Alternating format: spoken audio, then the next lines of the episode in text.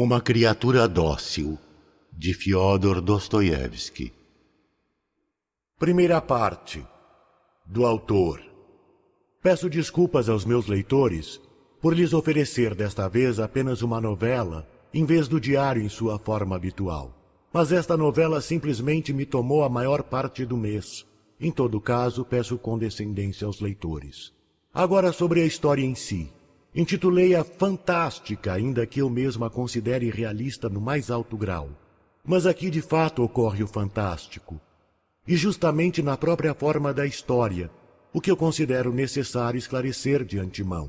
Acontece que não se trata nem de um conto nem de memórias. Imaginem um marido em cuja casa, sobre a mesa, jaz a mulher suicida, que algumas horas antes atirou-se de uma janela. Ele está perturbado e ainda não conseguiu juntar os pensamentos. Anda pelos cômodos da casa e tenta entender o que aconteceu. Concentrar os pensamentos em um ponto. De mais a mais, trata-se de um hipocondríaco inveterado, daqueles que falam sozinhos. Aí é que está. Ele fala consigo mesmo, conta o ocorrido, tenta esclarecê-lo para si próprio. Apesar da aparente coerência do discurso, algumas vezes se contradiz tanto na lógica como nos sentimentos. Ao mesmo tempo em que se justifica e culpa a mulher, deixa-se levar por explicações esquisitas. Há nisso tanta rudeza de pensamento e de coração como um sentimento profundo. Aos poucos ele evoca uma série de recordações que inevitavelmente o levam à verdade, a verdade, inevitavelmente, eleva seu espírito e seu coração. No fim, até o tom da narrativa se modifica se o compararmos ao início desordenado. A verdade revela-se ao infeliz de modo bastante claro e preciso, ao menos para ele. É este o tema. Certamente o processo da narração prolonga-se por algumas horas, com interrupções e pausas de modo incoerente. Ora ele fala para si, ora volta-se para um ouvinte invisível, para algum juiz. E na realidade é sempre assim mesmo que acontece. Se um estenógrafo pudesse ouvi-lo às escondidas e anotar em seguida, o resultado seria um pouco mais escabroso e mais tosco do que o apresentado por mim. Mas ao que me parece é provável que a ordem psicológica fosse a mesma. Bem, esta suposição de um estenógrafo que anotasse tudo, e sobre cujas anotações eu trabalharia em seguida, é o que eu chamo de fantástico na narrativa. Mas o certo é que, em matéria de arte, já se admitiu coisa semelhante mais de uma vez. Vitor Hugo, por exemplo, em sua obra-prima, O Último Dia de um Condenado, utilizou quase que a mesma técnica, e ainda que não tenha lançado mão do estenógrafo, permitiu-se uma inverossimilhança ainda maior ao admitir que um condenado à morte pudesse, e tivesse tempo de registrar as memórias não apenas do último dia, mas até da última hora e literalmente do derradeiro minuto. Porém, se ele não se tivesse permitido essa fantasia, não existiria nem mesmo a obra, a mais real e mais verossímil de todas as que escreveu. Um, quem era eu e quem era ela? Pois é, por enquanto ela está aqui, ainda está tudo bem. Venho olhá-la a cada instante, mas amanhã será levada. E como é que eu irei me arranjar sozinho? Agora ela está na sala, em cima da mesa. Juntaram duas mesas de jogo, o caixão vem amanhã branco, com mortalha de seda branca. Mas aliás não se trata disso. Eu só faço andar e tentar esclarecer isso tudo para mim mesmo já faz seis horas que estou tentando esclarecer e não há meio de concentrar meus pensamentos num ponto. Acontece que eu só faço andar, andar, andar. Eis como tudo se passou. Eu simplesmente contarei pela ordem. Ordem. Senhores, eu estou longe de ser um literato e isso os senhores verão, mas não importa. Contarei o caso tal como o compreendo. E todo o meu horror reside justamente no fato de compreender tudo. Se querem saber, isto é, se eu começar bem do início, ela veio à minha casa naquela época sem a menor cerimônia, penhorar uns objetos para pagar um anúncio no Golos, em que ela, preceptora, coisa e tal, concorda até mesmo em viajar, dar aulas a domicílio, etc., etc. Isso foi bem no começo, e eu certamente não fazia diferença entre ela e os outros. Ela vinha como todos e até com mais simplicidade, mas depois passei a fazer.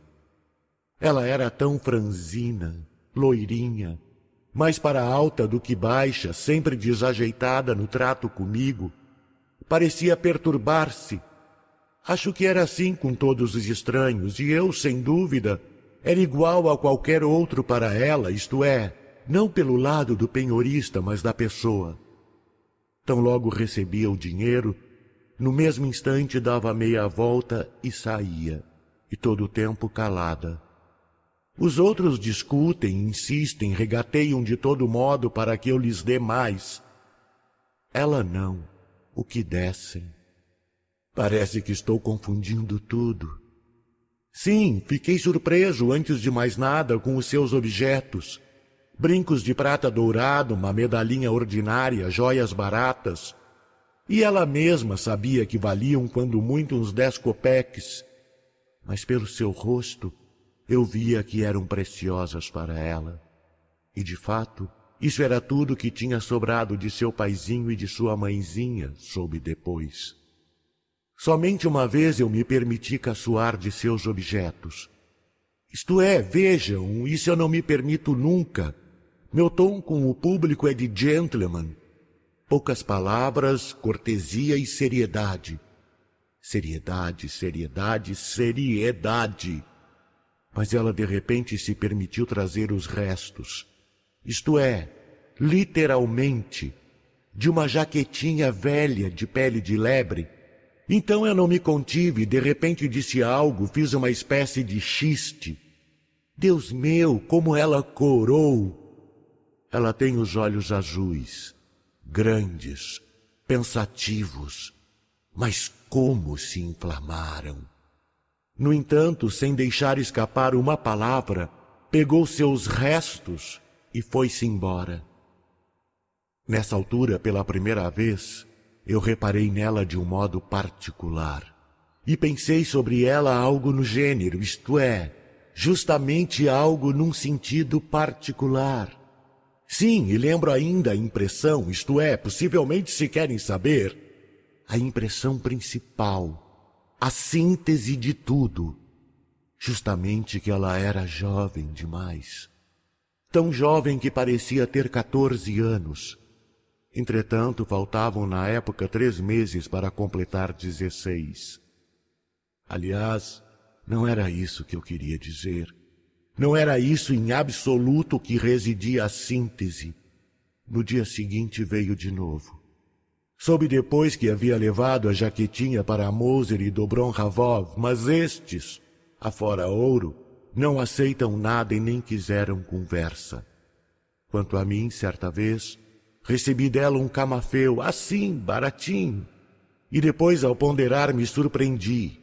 Eu, afora ouro e prata, também não aceito nada, mas aceitei o camafeu. E esse então foi meu segundo pensamento sobre ela. Disso eu me lembro. Dessa vez, isto é, depois do Moser, ela trouxe uma piteira em âmbar, uma pecinha à toa, coisa de amador, mas que para nós realmente não tem nenhum valor, porque de valor para nós, somente o ouro. Como ela voltou mesmo depois da revolta do dia anterior, eu a recebi com um ar sério. Seriedade em mim é secura, Entretanto, ao entregar-lhe dois rublos, não me contive e disse, aparentando uma certa irritação: Só faço isso para a senhora.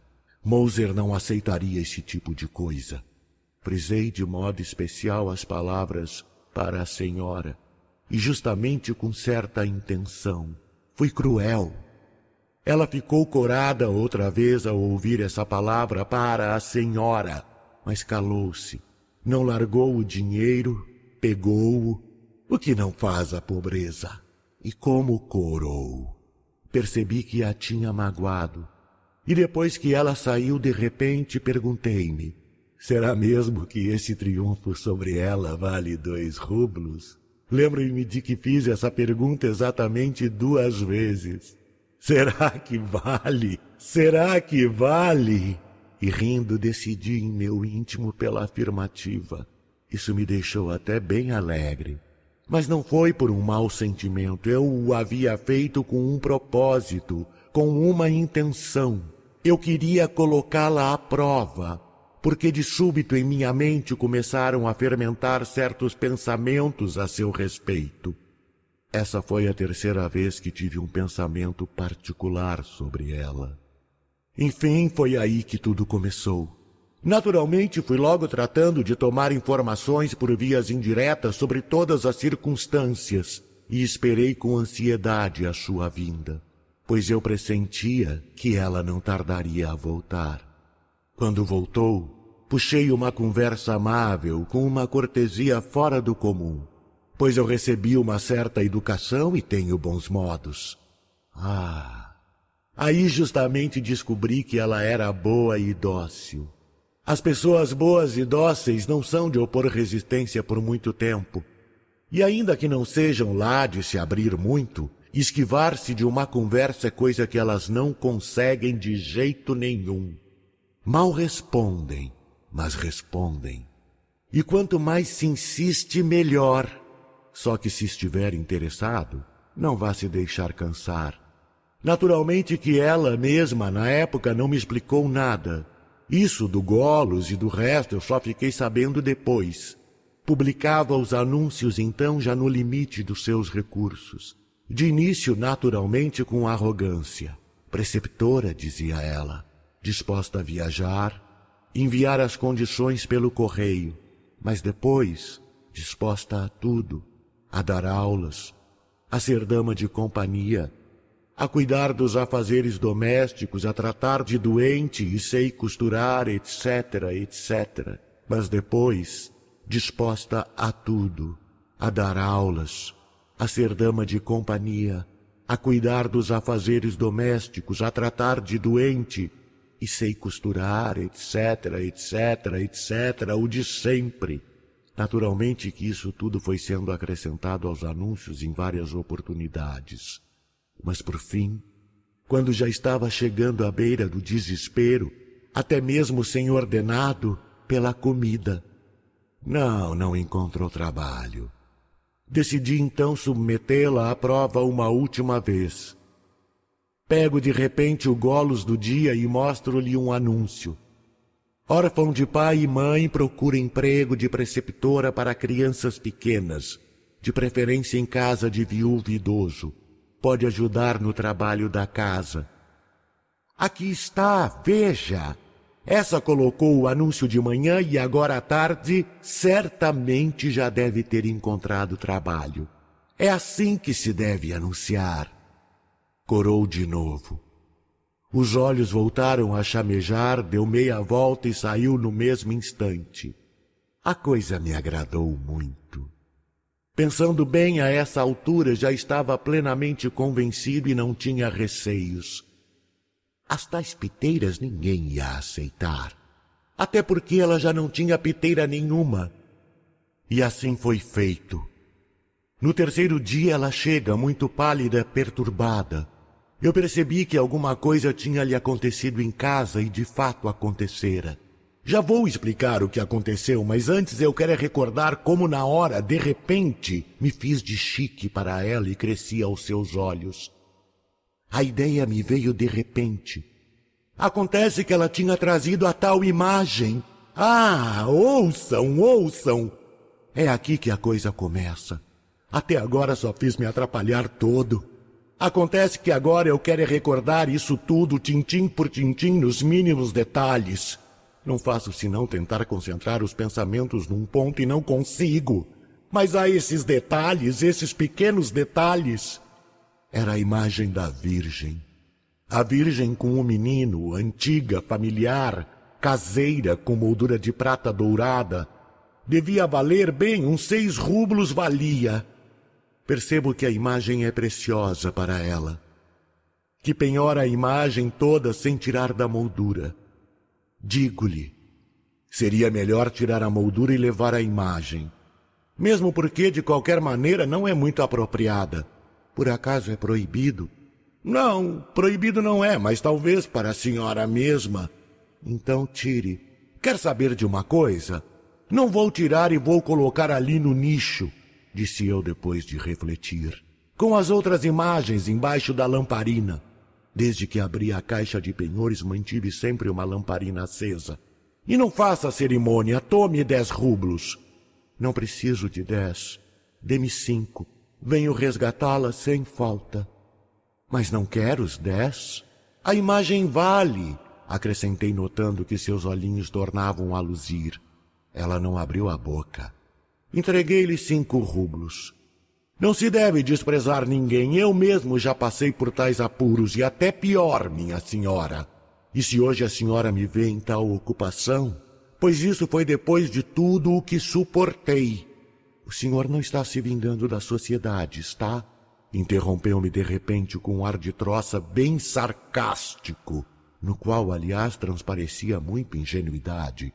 Isto é, em geral, porque na época decididamente não me distinguia dos outros, tanto que o disse quase sem maldade.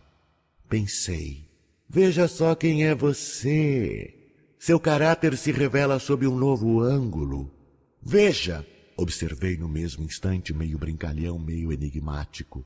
Eu sou uma parte daquela força que quer o mal, mas cria o bem. Ela olhou para mim imediatamente com uma curiosidade, aliás, quase infantil. Espere, que pensamento é esse? De onde vem? Ouvi em algum lugar. Não é preciso quebrar a cabeça. Com estas palavras, Mefistófeles recomenda-se a Fausto. Leu o Fausto? Não, com muita atenção, não. Então não leu absolutamente. Deveria ler. E, aliás, torno a perceber nos lábios da senhora um sinal de troça.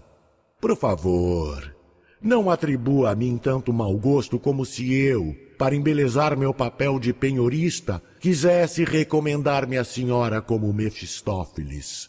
Uma vez agiota, sempre agiota. Sabemos disso, minha senhora. O senhor é estranho. Eu não queria absolutamente dizer-lhe nada neste sentido. Queria dizer, eu não esperava que o senhor fosse uma pessoa culta, mas não disse. No entanto, eu sabia que tinha pensado isso. Eu a toquei fundo. Veja, observei, em qualquer atividade é possível fazer o bem. Não é o meu caso, é certo. Além do mal, vamos admitir, não faço nada. Mas é certo que se pode fazer o bem em qualquer profissão disse ela olhando para mim com um olhar vivo e compenetrado. Absolutamente em qualquer profissão, acrescentou de repente. Ah, eu me lembro bem. Eu me lembro bem de todos esses momentos. E ainda quero acrescentar que quando essa juventude, essa adorável juventude, deseja dizer alguma coisa inteligente e profunda, então de repente mostra com uma expressão extremamente sincera e cândida que, Veja, estou lhe dizendo agora uma coisa inteligente e compenetrada, e não por vaidade como é do nosso feitio, mas ainda assim percebe-se que ela própria dá muito valor a tudo isso. Não só acredita, como respeita, e pensa que também os senhores respeitam tudo isso do mesmo modo que ela. Ah, sinceridade! E aí justamente é que vencem. E como isso era encantador nela. Eu me lembro bem. Não me esqueci de nada. Quando ela saiu, tomei de vez a decisão. Naquele mesmo dia saí para as últimas averiguações e soube tudo o que faltava sobre ela, sobre os podres de agora. Os podres de antes eu já conhecia todos pela Luquéria, que nessa época trabalhava na casa dela e que eu tinha subornado uns dias antes. Esses podres eram tão terríveis que eu não consigo compreender como ainda era possível rir como ela fizera havia pouco e mostrar curiosidade pelas palavras de Mefistófeles, achando-se ela mesma em tal horror. Porém, coisas da juventude. Na hora foi exatamente o que pensei a seu respeito com orgulho e alegria, porque aí, de fato, também há magnanimidade. Ao que me parece, apesar de se encontrar à beira da ruína, as palavras grandiosas de Goethe resplandecem para ela. A juventude, ainda que um pinguinho, meio sem rumo, é sempre magnânima. Ou seja, é dela que estou falando, dela apenas. E o mais importante é que então eu já a olhava como minha e não duvidava do meu poder. Os senhores sabem como esse pensamento é voluptuoso quando já não se tem qualquer dúvida. Mas o que se passa comigo? Se continuar assim, quando é que eu vou concentrar tudo num ponto?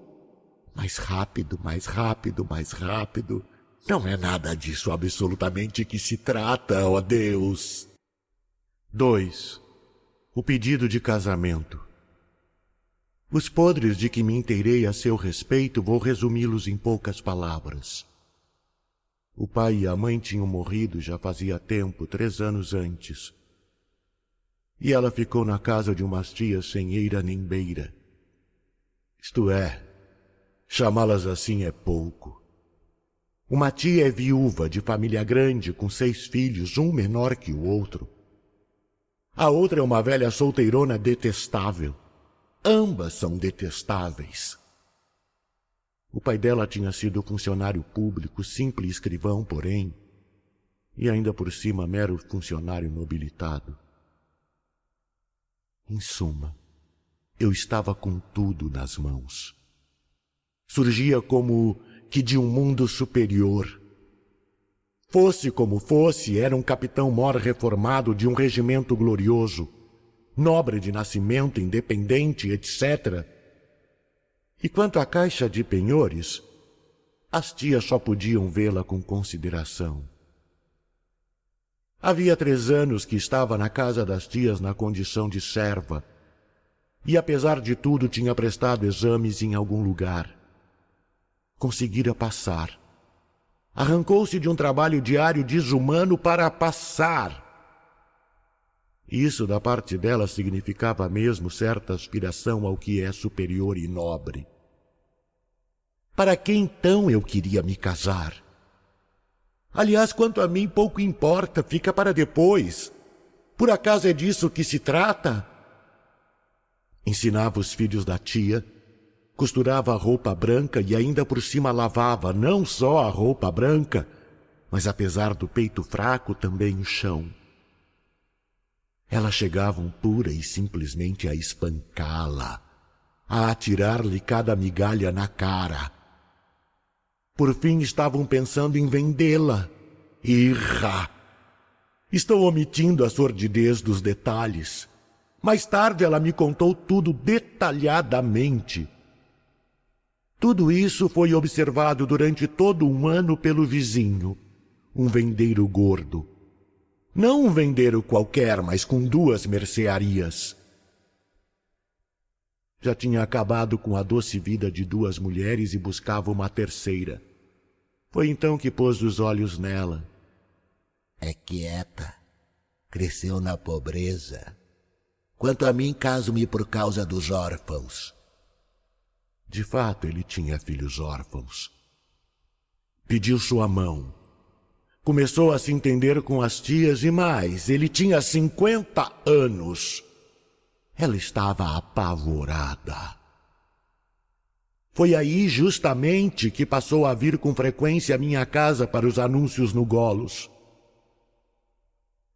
Por fim, pôs-se a pedir às tias que lhe dessem um nadinha de tempo que fosse para pensar.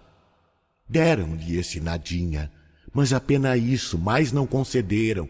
Começaram a atormentá-la. Mesmo sem uma boca mais, nós mesmas não sabemos o que comer. Eu já sabia de tudo isso. Mas naquele mesmo dia, depois da conversa da manhã, decidi. Daí, ao anoitecer, Chegou o vendeiro trazendo da mercearia uma libra de balas de cinquenta copeques. Ela sentou-se com ele, mas eu chamei Luquéria da cozinha e mandei que fosse cochichar para ela que eu estava no portão e desejava dizer-lhe algo absolutamente inadiável. Fiquei satisfeito comigo mesmo. E no geral passei aquele dia todo extremamente satisfeito. Ali mesmo, no portão, diante de Luquéria, expliquei a ela, que já estava surpresa pelo fato de eu tê-la chamado, que consideraria uma felicidade e uma honra. Em segundo lugar, que não se surpreendesse com os meus modos por estar no portão. Sou uma pessoa franca e analisei as circunstâncias do caso. E não estava mentindo ao dizer que sou franco. Enfim, pouco importa. Falei não apenas de modo conveniente, isto é, mostrando que sou uma pessoa bem educada, mas também original, e isso é o mais importante. O que foi? Por acaso há algum pecado em reconhecer isso? Eu quero julgar a mim mesmo, estou julgando. Eu devo falar pró e contra e estou falando. Mas depois eu me lembrava disso com deleite, ainda que isso seja estúpido. Anunciei então diretamente, sem qualquer embaraço, que, em primeiro lugar, não sou lá muito talentoso, nem muito inteligente, talvez nem mesmo muito bom, um egoísta bem barato. Lembro-me dessa expressão, eu a compus na ida e fiquei satisfeito. E que sou muito, talvez muitíssimo desagradável também em outros aspectos. Tudo isso foi dito com um orgulho especial. Não é nenhuma novidade o jeito como se costuma dizer essas coisas. Naturalmente, tive tanto gosto que, ao declarar nobremente os meus defeitos, não me precipitei a anunciar as qualidades. Mas em troca disso tenho isso, aquilo e aquilo mais. Eu percebia que até aí ela ainda estava morrendo de medo, mas não atenuei nada. Além do mais, ao ver que estava com medo, reforcei de propósito. Disse claramente que bem alimentada ela seria. Mas quanto a vestidos, teatros, bailes, não haveria nada disso. A não ser mais tarde, quando tivesse alcançado meus objetivos. E esse tom severo decididamente entusiasmava-me.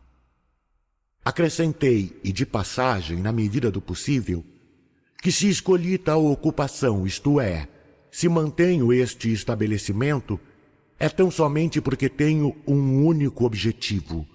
Existe, digo, uma certa circunstância. Mas é que eu tinha o direito de falar assim. De fato, tinha esse objetivo e essa circunstância existe. Esperem, senhores, a vida inteira eu fui o primeiro a odiar essa caixa de penhores, pois no fundo ainda que seja ridículo falar comigo mesmo por meio de frases enigmáticas, eu me vingava mesmo da sociedade. De fato, de fato, de fato. Desse modo, o xiste que fez de manhã a propósito de estar me vingando tinha sido injusto. Isto é, vejam bem, se eu tivesse dito diretamente com as palavras Sim, estou me vingando da sociedade. Ela teria caído na gargalhada como ainda pela manhã e realmente teria parecido ridículo. Enquanto que uma alusão indireta, soltando uma frase enigmática, vi que era possível cativar a sua imaginação. E além do mais, eu já não receava nada, pois sabia que o vender o gordo em todo caso era mais abjeto do que eu e que eu, de pé junto ao portão, aparecia como um libertador. Isso eu compreendia bem. Ah, as coisas vis um homem compreende bem demais. Mas seriam vis? Como é que se pode julgar um homem por isso? Por acaso naquele momento mesmo eu já não a amava? Esperem. É claro que na hora eu não lhe disse uma só palavra sobre o favor que eu lhe fazia. Ao contrário, bem ao contrário. Eu é que serei o beneficiado, não a senhorita. De modo que cheguei a expressar isso com palavras, não me contive. E talvez tenha soado ridículo porque notei uma ligeira ruga em seu rosto. Mas no geral havia decididamente vencido. Esperem, se é para recordar toda essa sujeira, então recordarei até a última porcaria. Eu estava ali parado, mas em minha cabeça remoía. Você é alto, bem apessoado, educado e, afinal de contas, falando sem fanfarronice, você em si não é mal. Era o que me passava pela mente. É claro que ali mesmo no portão ela me disse sim. Mas. Mas eu devo acrescentar. Ali mesmo no portão ela ficou um bom tempo pensando antes de dizer sim. Refletiu tanto, mas tanto, que eu já estava para perguntar: e então? E não me contive mesmo. Com que elegância perguntei. Pois então, minha senhorita, com minha senhorita e tudo. Espere, estou pensando. E a carinha dela estava tão, mas tão séria, que na hora mesmo eu já podia ter lido tudo. Em vez disso, me senti ofendido. Será que ela está escolhendo entre mim e o vendeiro? Oh, naquele momento eu ainda não compreendia. Eu ainda não compreendia nada, nada então. Até hoje não tinha compreendido. Lembro-me de que Luquéria saiu correndo atrás de mim quando eu já estava indo embora. Deteve-me no meio do caminho e disse às pressas: Deus lhe pague, Senhor, por levar a nossa querida senhorita. Só não lhe diga isso que ela é orgulhosa. Orgulhosa, então? Quanto a mim, digo, gosto das orgulhosinhas. As orgulhosas são particularmente boas quando. Bem, quando já não se duvida do próprio poder sobre elas, não é? Ah, que sujeito inconveniente, infame! Oh, como eu estava satisfeito! Sabem? Na hora em que ela estava no portão da casa pensando em me dizer o sim, eu estranhei. Sabem? Ela até podia ter tido um pensamento assim. Desgraça por desgraça, não seria melhor escolher logo o pior, isto é, o vendeiro gordo? Que importa se caindo de bêbado me mate o quanto antes? Hein? O que acham? Podia ter tido tal pensamento? E ainda hoje não compreendo. E ainda hoje não compreendo nada. Acabo de dizer que ela podia ter tido tal pensamento, que das duas desgraças podia escolher a pior, isto é, o vendeiro. E quem então havia de ser o pior para ela? Eu ou o vendeiro? O vendeiro ou o agiota que citava Goethe? É uma questão a resolver. Que questão? Nem isso você compreende. A resposta está sobre a mesa e você vem falar em questão. Pouco importa. Não se trata de mim absolutamente. E a propósito, o que me importa agora se se trata ou não de mim? Pois isso assim eu não podia decidir de jeito nenhum. Seria melhor deitar e dormir. Minha cabeça dói. 3. O mais nobre dos homens, mas nem eu acredito. Não consegui pegar no sono. E como é que poderia se uma espécie de pulsação martela na minha cabeça? Gostaria de assimilar tudo isso, toda essa lama. Oh, que lama! Oh, de que lama eu atirei então! Pois ela mesma devia compreender isso, apreciar o meu procedimento. Agradavam-me também outros pensamentos, por exemplo, o de que eu tinha quarenta e um anos enquanto ela acabava de completar dezesseis. Isso me fascinava. Essa sensação de desigualdade era muito doce, doce demais. Eu, por exemplo, Queria celebrar o casamento à Langlese. Isto é, só nós dois, decididamente. Sem contar as duas testemunhas, uma das quais Luquéria. E depois direto para um vagão. Ainda que, por exemplo, para Moscou. A propósito, acontece que eu tinha mesmo negócio por lá. Para um hotel por duas semanas. Ela se opôs, não admitiu, e me vi forçado a apresentar meus cumprimentos às tias na qualidade de parentes das quais eu a estava tirando. Cedi. Cedi e prestou-se às tias o que lhes era devido. Cheguei até a presentear as tais com cem rublos e prometi mais. A ela, evidentemente, nada disso foi dito, para que a situação aviltante não lhe causasse desgosto. As tias ficaram seda no mesmo instante. Houve disputa também sobre o enxoval. Ela não tinha nada, literalmente quase nada, mas também nada queria. Entretanto, consegui demonstrar-lhe que sem absolutamente nada era inadmissível. E lá fui eu fazer o enxoval, mesmo porque quem então faria alguma coisa por ela?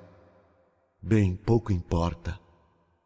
Nesse meio tempo, apesar de tudo, Consegui então transmitir-lhe várias das minhas ideias, pelo menos para que as conhecesse. Talvez tenha até me apressado. O importante é que ela, já bem de início, por mais que tentasse se conter, atirava-se para cima de mim com amor. Quando eu chegava ao anoitecer, vinha ao meu encontro com arroubos. Contava balbuciando, o balbuciar encantador da inocência, toda a sua infância, a primeira infância, a casa paterna, o pai e a mãe. Mas eu arrefecia todo esse enlevo no mesmo instante com um balde de água fria. Aí está justamente no que consistia a minha ideia. Aos arroubos eu respondia com silêncio, benévolo, é claro. Mas ela rapidamente percebeu tudo, que éramos diferentes e que eu era um enigma. E eu, o que é pior, até me deixei levar pelo enigma.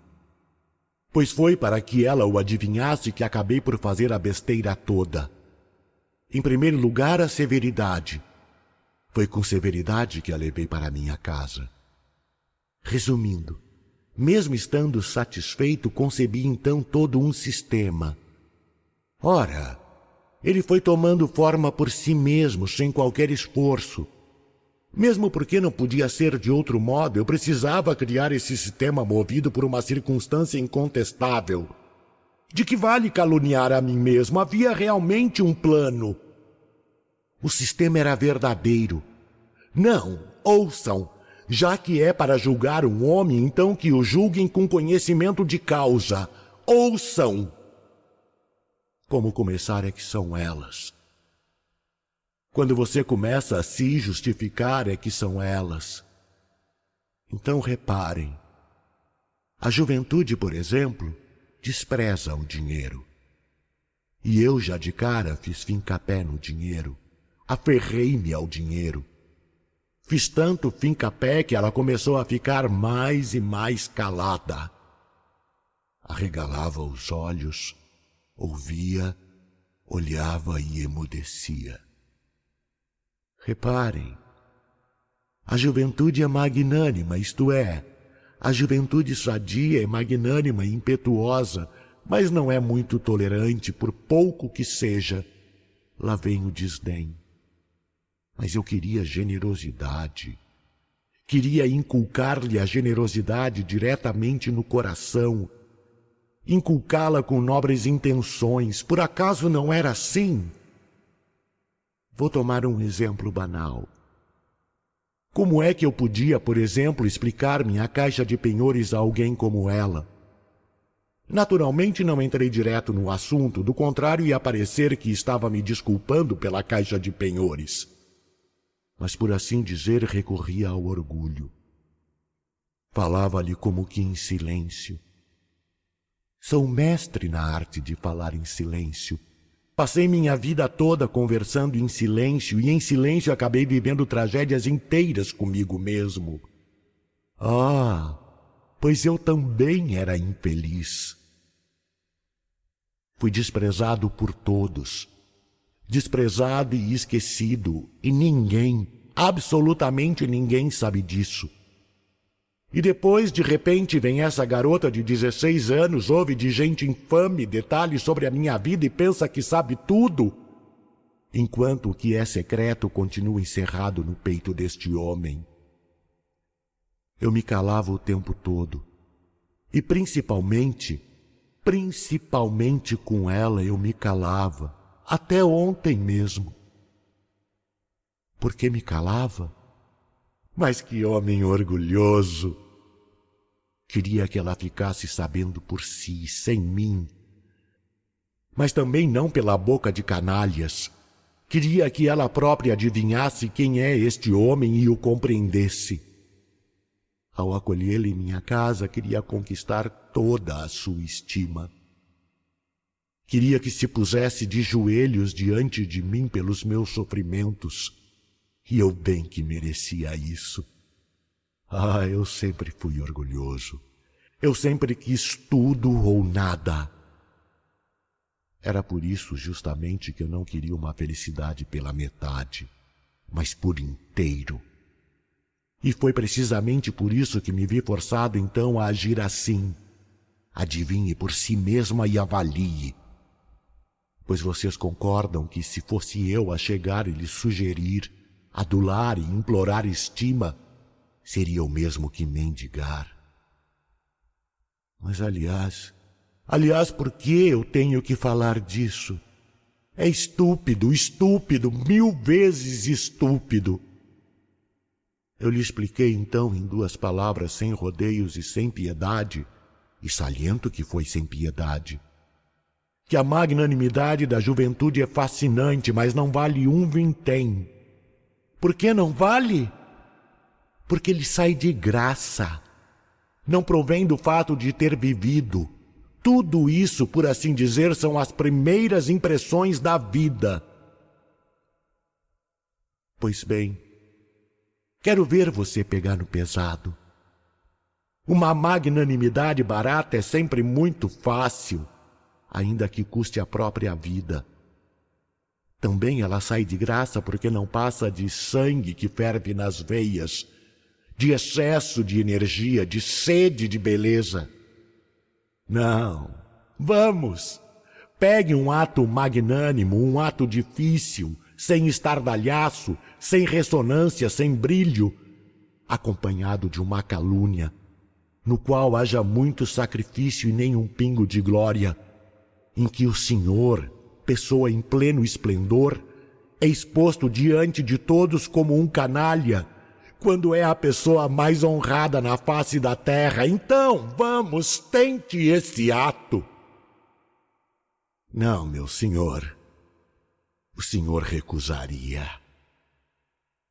Quanto a mim, não tenho feito outra coisa na vida toda a não ser carregar esse ato. No início ela discutia, e como? Mas depois começou a se calar, até demais. Só arregalava os olhos, ouvindo. Uns olhos grandes, muito grandes, atentos. E. E além do mais, de repente comecei a reparar num sorriso desconfiado, silencioso, nada bom. E foi com esse sorriso que eu a fiz entrar em minha casa. É verdade também que ela já não tinha para onde ir. Quatro.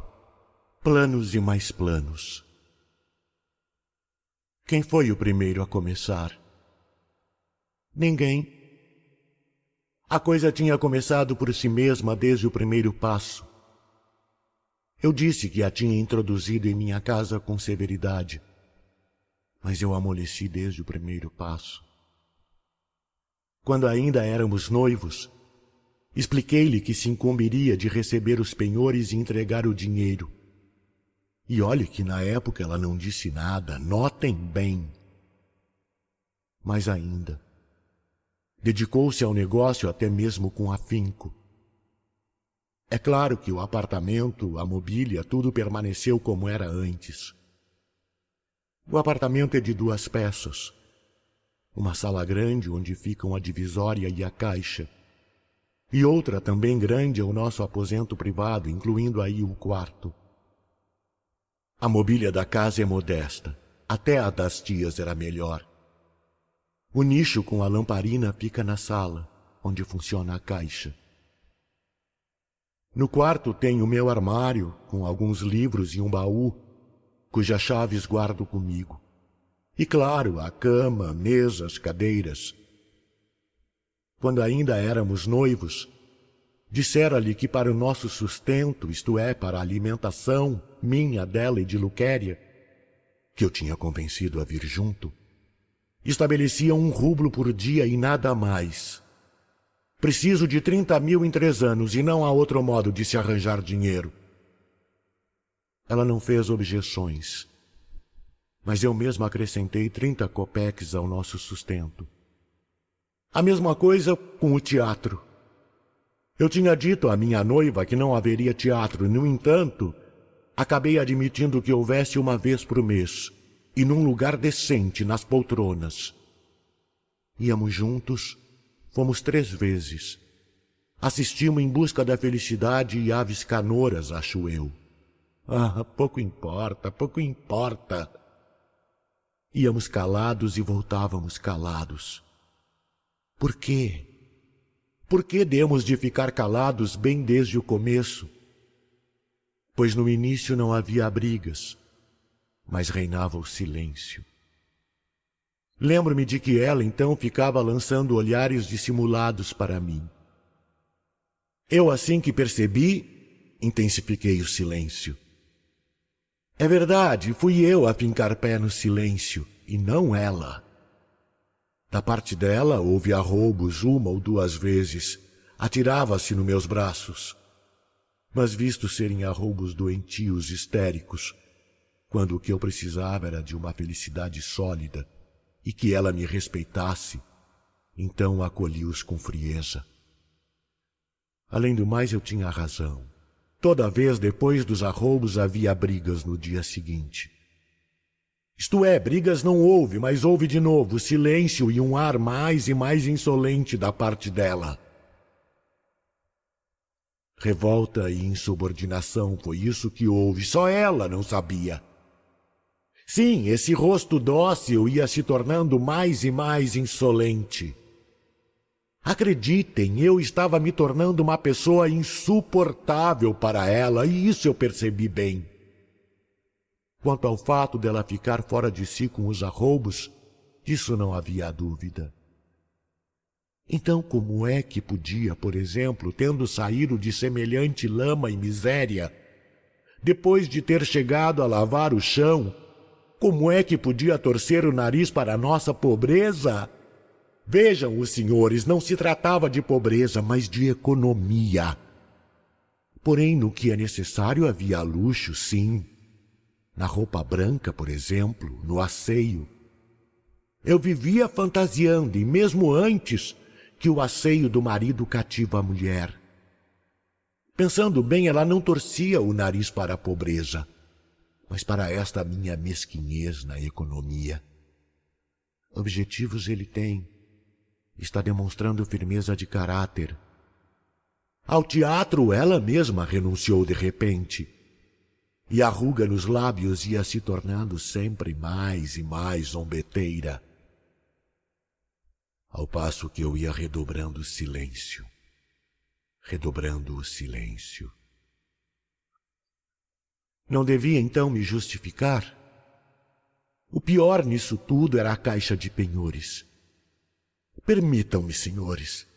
Eu sabia que uma mulher, e ainda mais de 16 anos, não pode fazer outra coisa a não ser submeter-se completamente a um homem. Não há originalidade nas mulheres, ou seja, isso é um axioma. E mesmo agora, e ainda hoje, ainda hoje, isso é para mim um axioma. O que é então que jaz lá na sala? A verdade é a verdade. Neste caso, o próprio Mil não poderia fazer nada. Uma mulher que ama, ora, uma mulher que ama em Deus até mesmo os vícios, até mesmo os crimes do ser amado. Ela sequer chegaria a sentir o cheiro de seus crimes de tantas justificativas que encontraria para ele. Isso é magnânimo, mas não é original. A perdição das mulheres é unicamente a falta de originalidade. O que há, repito, O que os senhores estão me apontando lá em cima da mesa? E por acaso é original o que está em cima da mesa? Ora bolas! Vejam bem, do amor dela eu me sentia seguro então, pois já naquele tempo se atirava ao meu pescoço. Amava, ou seja, mais exatamente desejava amar. Sim, pois que fosse isso. Desejava amar, tentava amar. E o pior é que nesse caso não houve nenhum crime de qualquer espécie para que se visse obrigado a sair em busca de justificativas. Os senhores dizem, é um agiota, todo mundo diz. E o que tem um agiota? Quero dizer que existiam mesmo motivos para que a mais magnânima das pessoas se tornasse um agiota. Vejam, meus senhores, há ideias. Isto é, vejam, pronunciar, dizer com palavras certa ideia pareceria terrivelmente estúpido. Pareceria vergonhoso por si mesmo. E por quê? Por nada. Porque não passamos todos de um rebotalho e não suportamos a verdade, ou eu não sei. Agora mesmo eu disse a mais magnânima das pessoas. Isso é ridículo. E entretanto que fosse isso, pois é a verdade, isto é, a verdade mais verdadeira. Sim, eu tinha o direito então de querer assegurar a minha subsistência e abrir esse estabelecimento. Os senhores me repudiaram. Os senhores, isto é, os homens, enxotaram-me com um silêncio desdenhoso. Ao meu impulso apaixonado para com vossas senhorias, responderam-me com uma ofensa para a vida inteira. Agora, pois bem, estava no meu direito proteger-me com um muro, juntar esses trinta mil rublos e passar o resto da vida em algum lugar da Crimeia, na costa sul, nas montanhas e nos vinhedos, numa propriedade minha. E o principal, longe de todos os senhores, mas sem guardar-lhes rancor, com um ideal na alma, com a mulher amada no coração, com minha família, se Deus permitir, e ajudando os vizinhos dos arredores. Naturalmente, ainda bem que estou dizendo isso só agora, para mim mesmo. Do contrário, não teria parecido uma arrematada tolice se na época eu tivesse despejado tudo isso em voz alta para ela. Aí está o porquê do orgulhoso silêncio. Aí está o porquê de termos ficado calados. Pois sim, ela teria compreendido. Justamente aos 16 anos, justamente na primeira juventude. E o que ela poderia compreender das minhas razões, dos meus sofrimentos? Entram aí a retidão, a ignorância da vida, as convicções gratuitas da juventude, a cegueira profunda das belas almas. Mas o pior nisso tudo é a caixa de penhores. E basta! Por acaso eu era algum canalha por conta da caixa de penhores? Por acaso ela não via minha maneira de proceder se eu cobrava mais? Ah, como é terrível a verdade na terra! Essa pérola, essa criatura dócil, essa criatura celestial era uma tirana, a insuportável tirana da minha alma, meu algoz. Pois eu estaria caluniando a mim mesmo se não o dissesse. Os senhores acham que eu não a amava? Quem pode dizer que eu não a amava? Vejam, há uma ironia nisso uma perversa ironia do destino e da natureza. Nós somos malditos. A vida dos homens em geral é maldita, a minha em particular. Pois agora compreendo que devo ter cometido algum erro. Alguma coisa aí não saiu como devia. Estava tudo claro, meu plano era claro como o dia. É um ser duro, orgulhoso e não precisa de conforto moral de ninguém, sofre em silêncio. Que fosse isso. Eu não estava mentindo, não estava. Ela mesma verá mais tarde que foi por um sentimento nobre, que ela só não soube perceber e um dia, assim que eu adivinhar, vai saber dar dez vezes mais valor e estará reduzida a pó, as mãos postas em súplica. Aí está o plano. Mas nisso devo ter me esquecido ou perdido de vista alguma coisa, algo que eu não soube fazer. Mas basta, basta! E para quem eu vou pedir perdão agora? Está acabado. Está acabado e pronto. Coragem, homem, seja orgulhoso. Não é você o culpado. Pois bem, eu direi a verdade, não tenho medo de me ver cara a cara com a verdade. Ela é a culpada. A culpada é ela. 5. A criatura dócil se rebela. As rusgas começaram quando de repente ela inventou de oferecer dinheiro a seu bel prazer, de avaliar os objetos por uma quantia superior e até duas vezes achou no direito de discutir comigo sobre o tema. Eu não concordei. Mas aí apareceu a tal viúva do capitão. A velha viúva veio com um medalhão presente do falecido. Bem, era evidente que se tratava de uma lembrança. Ofereci trinta rublos. Começou a se queixar num tom lamuriento, a pedir que guardássemos o objeto. É claro que guardamos. Bem, resumidamente, de repente, cinco dias mais tarde, vem trocá-lo por um bracelete que não valia nem oito rublos. É evidente que me recusei. Pode ser que já nessa ocasião ela tenha adivinhado alguma coisa nos olhos da minha mulher, e foi só aparecer quando eu não estava que esta trocou-lhe o medalhão. Ao me inteirar disso naquele mesmo dia, Pus-me a falar docilmente, mas com firmeza e sensatez. Ela estava sentada na cama, olhando para o chão, batendo com a ponta do pé direito no tapetinho, um costume que tinha. Havia um sorriso sarcástico em seus lábios. Sem levantar absolutamente a voz com toda a calma, declarei-lhe então que o dinheiro era meu, que eu tinha o direito de ver a vida do meu modo e que ao convidá-la para viver em minha casa não lhe tinha ocultado coisa nenhuma. De repente levantou-se de um salto, de repente pôs-se a tremer todinha e pasmem os senhores. De repente começou a espernear na minha frente. Parecia um bicho, parecia um ataque. Parecia um bicho pronto para o ataque. Fiquei boquiaberto de assombro. Jamais esperaria um desatino assim. Mas não me desconcertei. Sequer esbocei um gesto e com a mesma voz tranquila de antes, declarei sem rodeios que dali em diante dispensaria sua participação em meus negócios. Ela riu na minha cara e saiu de casa. Acontece que ela não tinha o direito de sair de casa.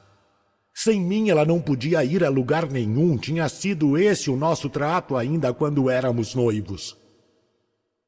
Ela voltou ao anoitecer. Eu não abri a boca. No dia seguinte tornou a sair logo de manhã e no outro dia a mesma coisa. Fechei o estabelecimento e dirigi-me à casa das tias. Havia rompido com elas desde o casamento. Nem elas vinham à minha casa, nem eu ia à delas. De modo que agora ela não estava lá. Ouviram-me com curiosidade e zombaram de mim na minha cara. Bem feito para o senhor, disseram. Mas eu já esperava pouco caso da parte delas. Então, por cem rublos, subornei a tia mais velha, a solteirona, e ofereci vinte e cinco adiantados. Dois dias depois ela veio me procurar. Dizem que nisso tem um oficial envolvido, o Yefimovitch, um tenente, um antigo companheiro seu de regimento. Foi grande o meu espanto. Esse Efimovitch, não obstante todo o mal que me havia causado no regimento, havia coisa de um mês tivera o descaramento de passar duas vezes pela caixa a pretexto de penhorar algo. E lembro-me bem, andar então de risadinhas com a minha mulher. Eu então disse-lhe no ato que não se atrevesse mais a pôr os pés no meu estabelecimento, a lembrança de nossas relações. Mas tal pensamento nem me passava pela cabeça. Pensei tratar-se de um descarado, pura e simplesmente. E agora, de repente, vinha a tia comunicar-me que ela estava de encontro marcado com ele e que quem estava arranjando o negócio todo era uma antiga conhecida das tias, Júlia Sansonova, uma viúva e ainda por cima de um coronel. É justamente a casa dela que sua esposa tem ido atualmente. Vou encurtar essa passagem. O caso todo me custou cerca de trezentos rublos, mas providenciaram para que dali a quarenta e oito horas eu pudesse ficar no quarto vizinho e ouvir atrás da porta encostado o primeiro rendezvous que minha mulher teria a sós com Yefimovitch. Na véspera, enquanto esperava, aconteceu entre nós uma breve cena mas extremamente significativa para mim. Ela voltou pouco antes do anoitecer, sentou-se na cama, olhou para mim com um ar de troça batendo o pezinho no tapete. De repente, ao olhar para ela, veio-me então à cabeça a ideia de que durante todo aquele último mês, ou melhor dizendo, durante as duas últimas semanas, o seu caráter já não parecia mais absolutamente o mesmo. Pode-se dizer até que andava virado do avesso. Dera lugar a uma criatura impetuosa, agressiva. Não vou dizer descarada, mas desvairada, que estava atrás de confusão, que dava tudo por uma confusão. Sua docilidade, entretanto, constituía um empecilho. Quando uma criatura dessas dá de se rebelar, então, por mais que ultrapasse os limites, é sempre evidente que ela está forçando a si mesma a fazer isso, deixando-se levar, e que para ela, mais do que para qualquer um, é impossível vencer a própria virtude e o pudor. Aí é que está o porquê de certas mulheres às vezes se excederem a tal ponto que você chega a não acreditar no que a própria mente constata. A pessoa já acostumada à perversão, ao contrário, irá sempre moderar, procederá da maneira mais abjeta, mas com uma aparência de ordena e de decoro, cuja pretensão é a de levar vantagem sobre os senhores. Então é verdade que o expulsaram do regimento porque teve medo de se bater em duelo? Perguntou ela de repente a queima-roupa, e seus olhos começaram a brilhar. É verdade. Solicitaram-me por uma decisão dos oficiais que me retirasse do regimento. Ainda que eu mesmo, aliás, já antes disso tivesse pedido baixa. Eles o expulsaram por covardia? Sim, eles me declararam covarde. Também não foi por covardia que me recusei a bater-me em duelo, mas por não querer submeter-me a seu veredito tirânico e causar um duelo quando eu mesmo não me considerava o ofendido. Fique sabendo. Aí eu me segurei. Insurgir-se com atos contra uma tal tirania e arcar com todas as consequências significa mostrar muito mais coragem do que bater-se em qualquer duelo que seja. Não me contive. Com esta frase era como se eu buscasse me justificar. Quanto a ela, era só disso que precisava, dessa minha nova humilhação desatou num riso perverso. E é verdade que depois o senhor passou três anos vadiando pelas ruas de Petersburgo, não só mendigando moedas de dez copeques, como passando a noite debaixo de mesas de bilhar, também na Sienaia, na casa Vianzens, que eu passava a noite. Sim, é verdade. Houve muita vergonha e degradação em minha vida depois disso, depois do regimento mas não degradação moral, porque mesmo então eu próprio odiava mais do que qualquer um o meu modo de agir. Isso foi somente uma degradação da minha força de vontade e do meu espírito, e foi provocada apenas pelo desespero da minha situação. Mas passou. Ah, agora o senhor é um figurão, um financista.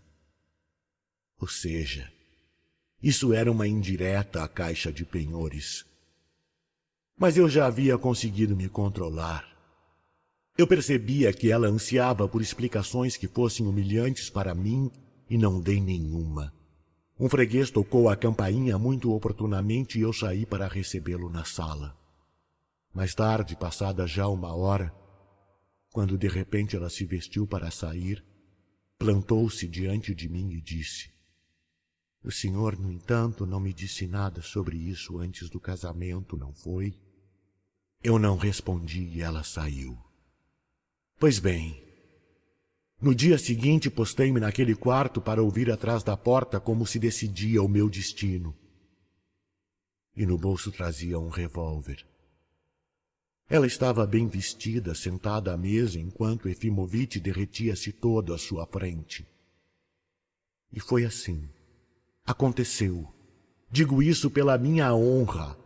Aconteceu exatamente o que eu pressentia e pressupunha, embora nem tivesse consciência de que pressentia e pressupunha uma coisa dessas. Não sei se estou me fazendo entender. Eis o que aconteceu.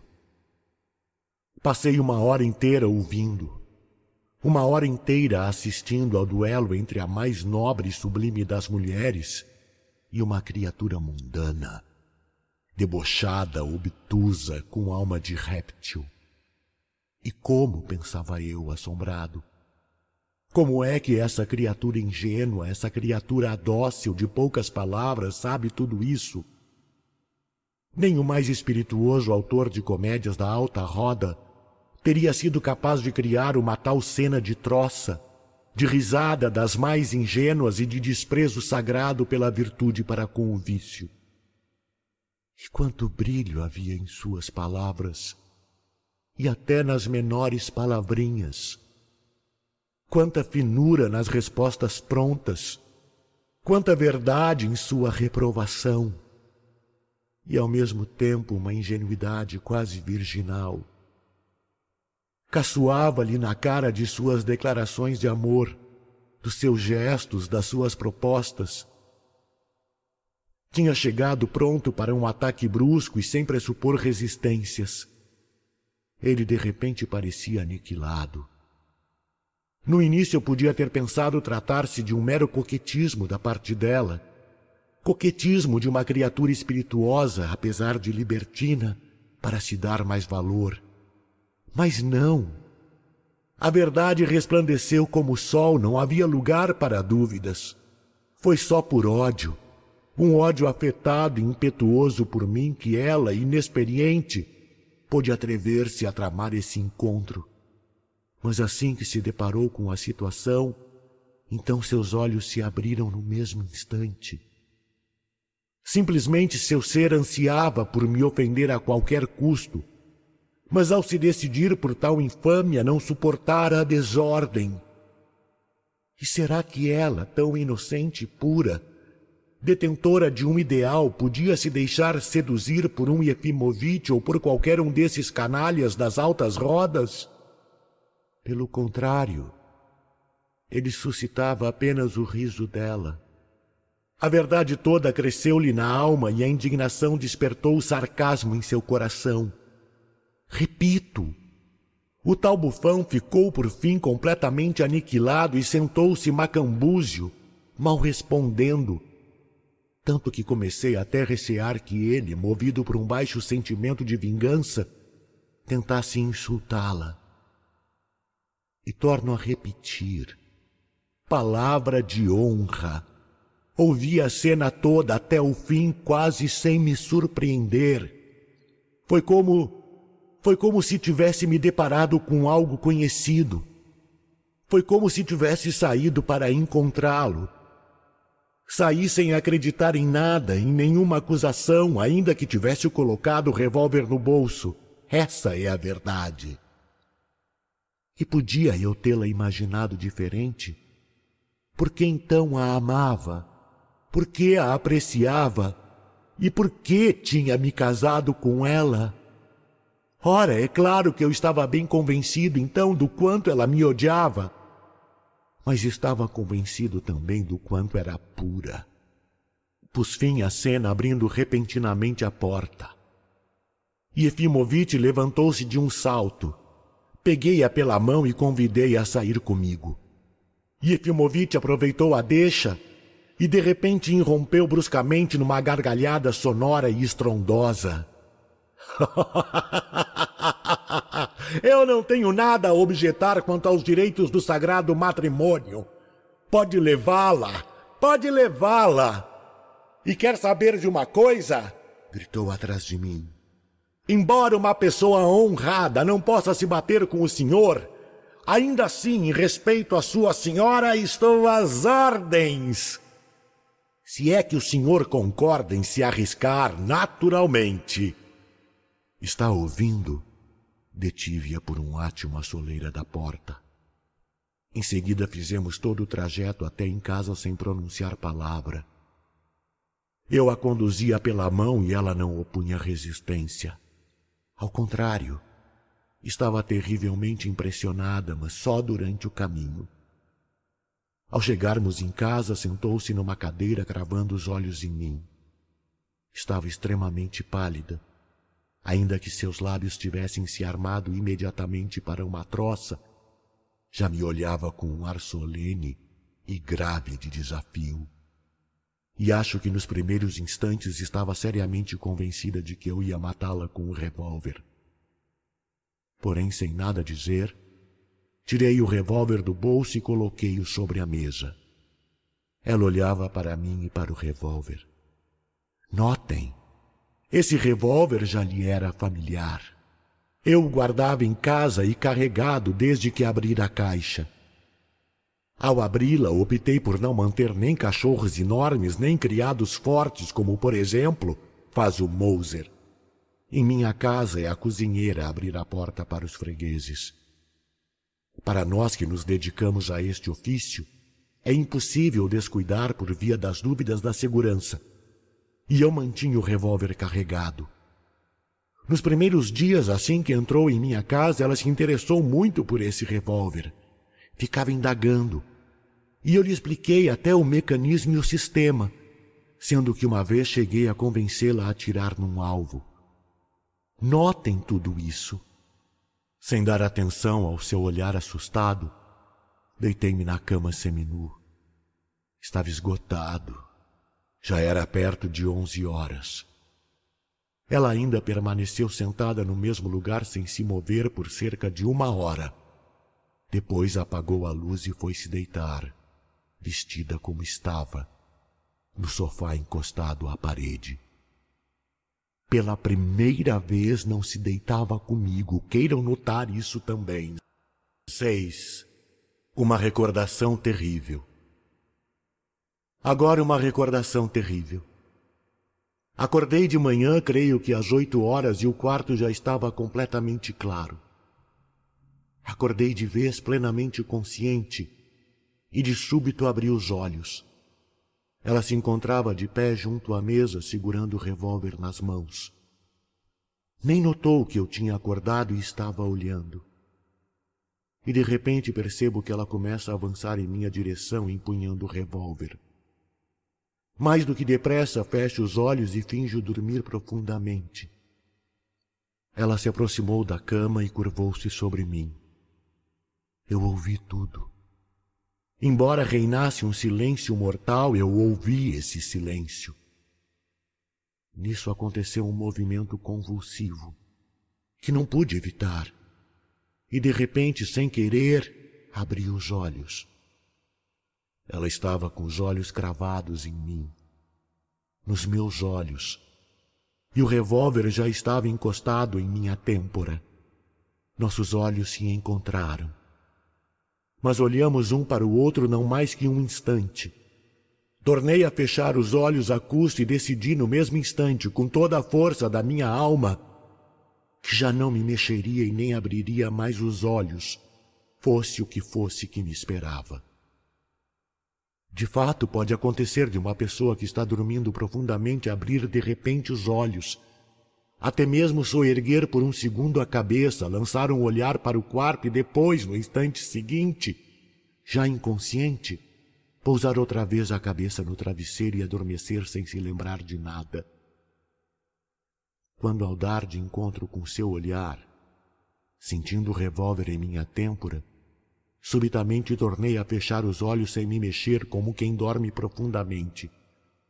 Ela podia muito bem supor que eu estivesse dormindo e que não estava vendo nada, por mais que fosse absolutamente inacreditável que, tendo visto o que vi, eu fechasse os olhos outra vez num tal instante. Sim, é inacreditável. Ela podia perfeitamente ter adivinhado a verdade. Foi justamente isso que me passou pela cabeça, de repente, tudo num instante. Oh, que turbilhão de pensamentos e de sensações passava em menos de um segundo, relampejando em minha mente, e viva a eletricidade do pensamento humano. Nesse caso, era o que eu sentia. Se tinha adivinhado a verdade e sabia que eu não estava dormindo, a essa altura eu já a teria esmagado com a minha prontidão em aceitar a morte, e sua mão podia agora tremer. Sua determinação de antes podia ter se esboroado de encontro a uma nova e extraordinária impressão. Dizem que aqueles que se encontram no alto sentem-se involuntariamente atraídos para baixo, para o abismo. Acho que muitos suicídios e homicídios são cometidos somente porque o revólver já foi empunhado. Aqui também há um abismo um declive de 45 graus no qual é impossível não deslizar, e algo impele irresistivelmente a pessoa a apertar o gatilho. Mas a consciência de que eu estava vendo tudo, sabia de tudo e esperava em silêncio morrer por suas mãos, isso podia detê-la no declive. O silêncio prolongava-se e de repente senti junto à minha têmpora, aos meus cabelos, o contato frio do ferro. Os senhores perguntam: tinha eu realmente esperanças de me salvar?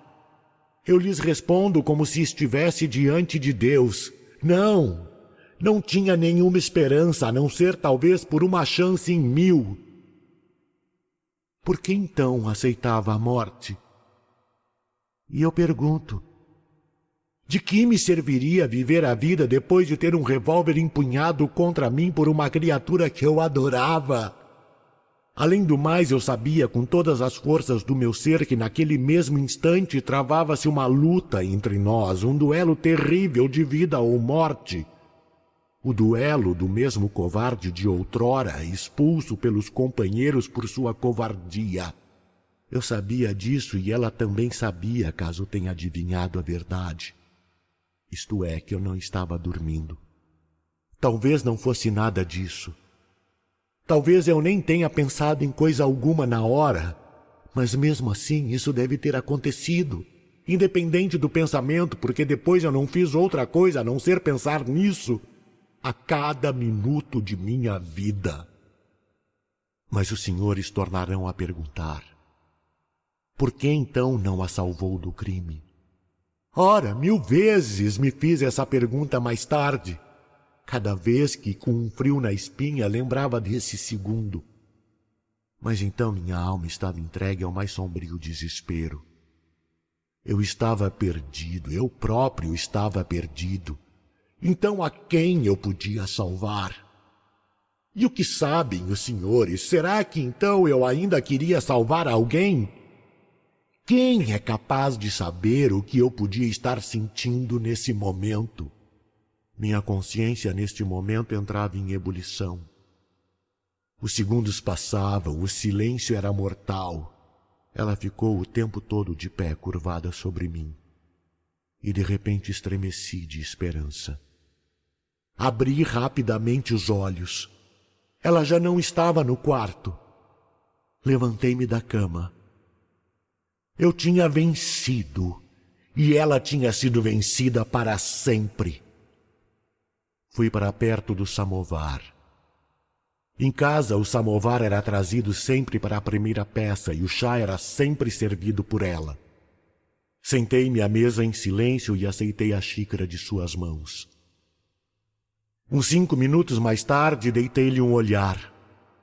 Ela estava terrivelmente pálida, ainda mais pálida do que no dia anterior, e olhava para mim.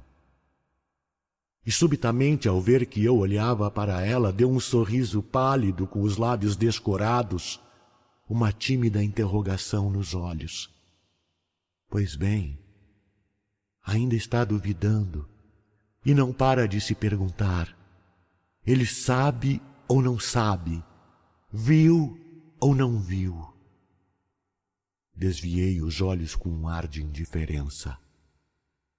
Depois do chá, fechei a caixa, fui ao mercado e comprei uma cama de ferro e um biombo. Na volta, mandei colocar a cama na sala e cercá-la com o biombo.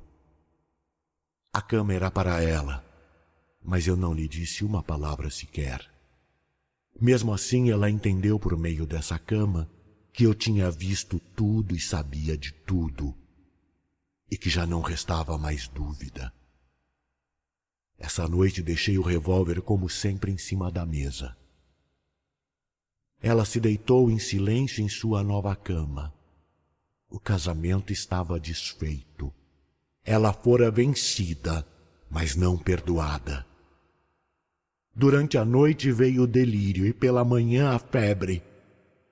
Passou seis semanas de cama. Fim da primeira parte do narrador. Carlos Eduardo Valente é ator, diretor de teatro, dublador, narrador de audiobooks e também formado em psicologia. 65 anos de vida bem vivida e cheio de histórias para contar, mas prefere contar e interpretar as histórias dos outros. Até tenta escrever um pouco, mas não tem a disciplina necessária como tem nessas outras áreas citadas. Depois de morar 20 anos em Porto Alegre, Voltou a Pelotas, onde se formou em psicologia. Morou em São Paulo um bom tempo e agora mora em Florianópolis, para onde voltou depois de 13 anos longe da ilha. Sempre na batalha por novos desafios. Também brinca com fotografia e edição de vídeos, porque viver é bom demais. Contato carlão50 gmail.com